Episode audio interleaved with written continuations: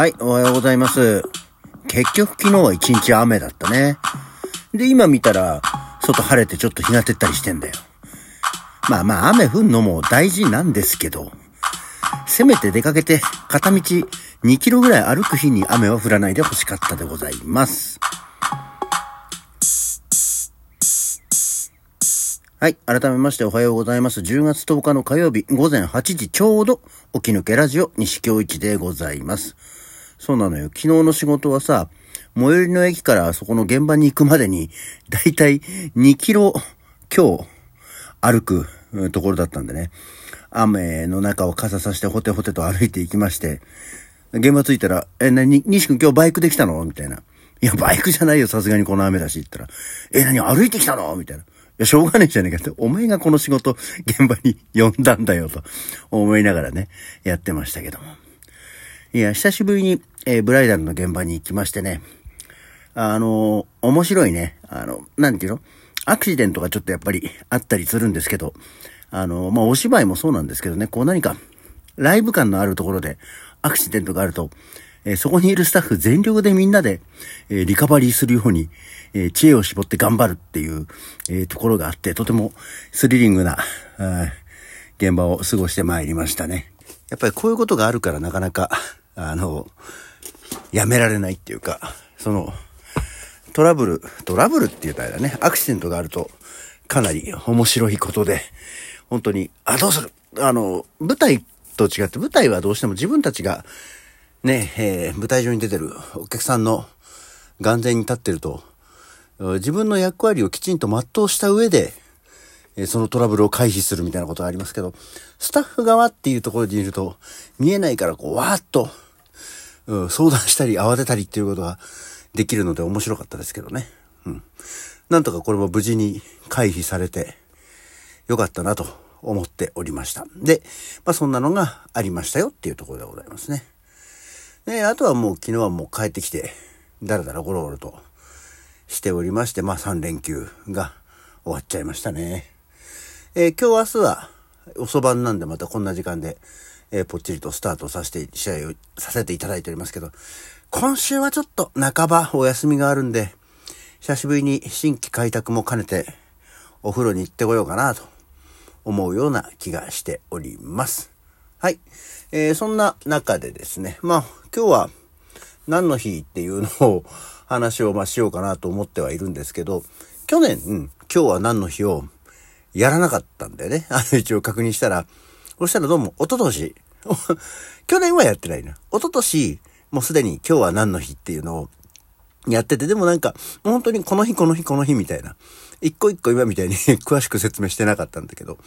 あのーまあ、今日10月10日は、1年で一番その今日は何の日記念日っていうのが多いんですってっていう話をしてまして、で、その一昨年の情報では、2020年の段階で、その日本記念日協会っていうところに、えー登録されてる記念日が今日が55個。2020年時点であったっていう。で、まあそれが一番多いんだってって話をしてて、ああ、と思って今先ほどちょっと日本記念日協会の方を見たら、えー2022年、まあいわゆるその、で、今年の今日はまだわかんないから、去年のね、1年前のものなんですけど、えーの段階で59個に増えてたということで、えーさらに、ああ、やっぱ2年間で 4つぐらいは、1年2個ぐらいは増えるんだねっていうことで、えー今の段階では、この今日10月10日の記念日は59個、えー登録されていて、え1年の中で一番えー記念日が多い日は首位独走というところになってるようです。今日は何の日、えーなんですけど、まあ、その前に今日は誰の誕生日っていうのもありまして、今日は1930年、まあ、これもね、あの、これ去年誰の誕生日はやってたんだけど、まあ、若干の被るところはありますが、今日、1930年の今日10月10日はハラルド・ピンターの誕生日です。ハラルド・ピンター、ね、っていうところではあるんですけど、劇作家ですよ。あのね、これね、ほんと常々ちょっと実はずっとやりたいなと思ってるのが、ソウルビートアベニューで、あの、ハロルド・ピンターのダムウェイターというお芝居をやりたいなと思ってるんですよね。まあこれ二人芝居なんですけど、あの、料理昇降機という、うん、日本語訳もあるんです。えダムウェイターって結構いろんなところで上演されてるものではあるんですけど、まあなかなかほら、ね、まさきが沖縄だとパッとできないなっていう時なんかこう軽く、多分本来は軽くやるものではないんでしょうけど、あの、例えば古川さんと二人とかでやれたら面白いのかもしれんなって思ってる、戯曲を書いた劇作家なんですね。が、えー、生まれた日なんだそうですよ。と思ったら、なんと、まあ、ハラルド・ピンターってのはイギリスの人なんですけど、日本でも今日、1930年10月10日には、野坂昭之が生まれてるんですね。そう、あの、これは 去年も言ったんだけど、野坂昭之の本は読んだことがないっていう話をして。なので、まあ、そこはなんかないんですけど、あ、ハロルド・ピンターと野坂昭之っていうのは同い年だったんだねっていうことだけが分かりましたっていうところですね。まあ、いや、その二つが紹介したかっただけなんですけど。あと、ソフトバンクの犬のカイ君が2003年に生まれたんだそうですけど、まあ、あの、初代のね、えー、ソフトバンクのお父さんの白い犬ですけど、2003年に生まれて2018年には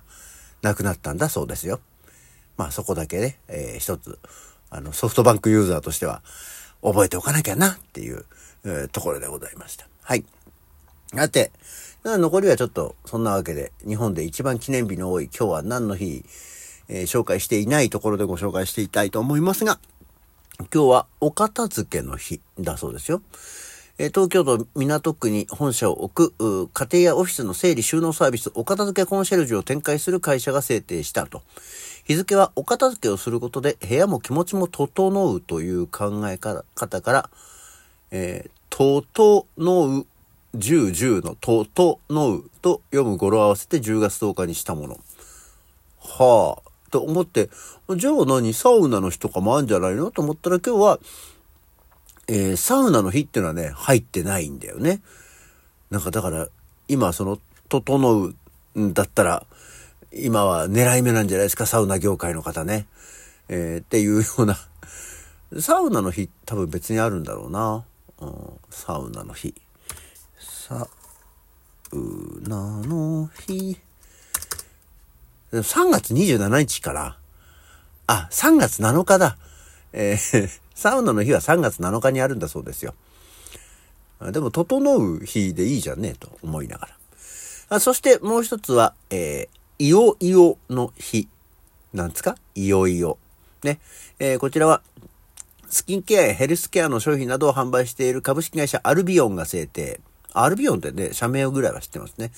日付は同社の化粧品シリーズ、イグニスイオのイオが数字の10に見えることから、10を重ねた10月10日をいよいよの日としたものということで、え、植物素材の恵みを詰め込んだ、え、イグニスイオは個人のスタイルに合わせて自由に選べるアラカルトコスメだったんだそうです。あんまり面白い話じゃなかった。そして もうさっとする。チロリアンの日。チロリアン。ね、チロリアンも懐かしい、今じゃテレビでコマーシャルで見なくなったけど、昔コマーシャルやってたよね。チロリアンっていうね。えー、こちらは、えー、博多に本社を置く株式会社千鳥まんじゅう総本舗が制定したんだそうですよ。チロリアンって、そういえばどういうお菓子だったんだっけね？と思ったら筒状に焼き上げたクッキーにクリームを詰めたもの。えー、福岡土産としてまたお茶の間のお菓子として親しまれてきたということで、2002年、あ、2022年、あ、これがあれですよ。その、この2年間の間に追加された新しい記念日ですね。令和4年に発売60周年を迎えるにあたって記念日として、えー、制定されたんだそうですよ。チロリアンだから、あれだよね、その、何？なんだっけ？もう名前でパピコじゃないよ。あの、パーから始まるやつあるじゃない？お菓子の。ね？あの、くるっと、え、いわゆる、ヨックモックのシガール風な感じにこう、巻いたやつの中にクリームが入ってる。しかも、クリームも柔らかいんだか硬いんだかよくわかんないな。甘いんだか甘くないんだかもよくわかんないようなやつが入っててね、チロリアン。えー、本当にコマーシャル、テレビコマーシャルやらなくなったシリーズとして、えー、ありますね。ゴーフルを丸めたようなものかな、イメージとしてね。っていうのがありまして、今日はチロリアンの日、えー、新しい記念日も紹介できましたね。そして、えー、もう一つ、続けていきますと、テントウムシの日。あまあ、えー、これはですね、フランス生まれのアニメーション映画、ミニスケル、森の小さな仲間たちの配給宣伝を行う東北新社が制定して、日付は天東虫、まあ、十十天東と読む語呂合わせから、実写と CG を組み合わせた美しい映像の本作品は、主役であるテントウムシをはじめとした小さな虫たちが生きる、生きる美しい自然の素晴らしさを後世まで残していきたいという願いが込められているということで、皆さん知ってましたか？ミニスケル、森の小さな仲間たち。そんな映画があったんだそうですよ。平成26年に、えー、上映されていたんだそうですね。全く私は存じ上げませんでした。で、続けてテントウムシ3号の日っていうのもあるんだよ。テントウムシの日と別にテントウムシ3号の日。で、これはですね、なんと、そのミニスキルかなと思ったら全然関係なく、劇場版ルパンの娘で、えー、なんでですか？えー、笑って泣けて楽しめる劇場版ルパンの娘を作品の中に登場するカメラや盗聴器、発信機など多くの機能を備えたガジェット、テントウムシ3号に絡めて PR する。あ、劇中のプロップ小道具なのね。ルパンの娘ってあのテレビドラマから派生したあのフカキョンが出てる映画ですけども、えー、これも見ていらっしゃいましたでしょうか？意外と評判が低かった ドラマのようなイメージがありますけど、いかがでしょうね？っていうような感じで、あ、今日はちゃんと紹介をした上で終わりますね。なわけで今日の起き抜けラジオは、えー、以上になります。それじゃあ、また次回。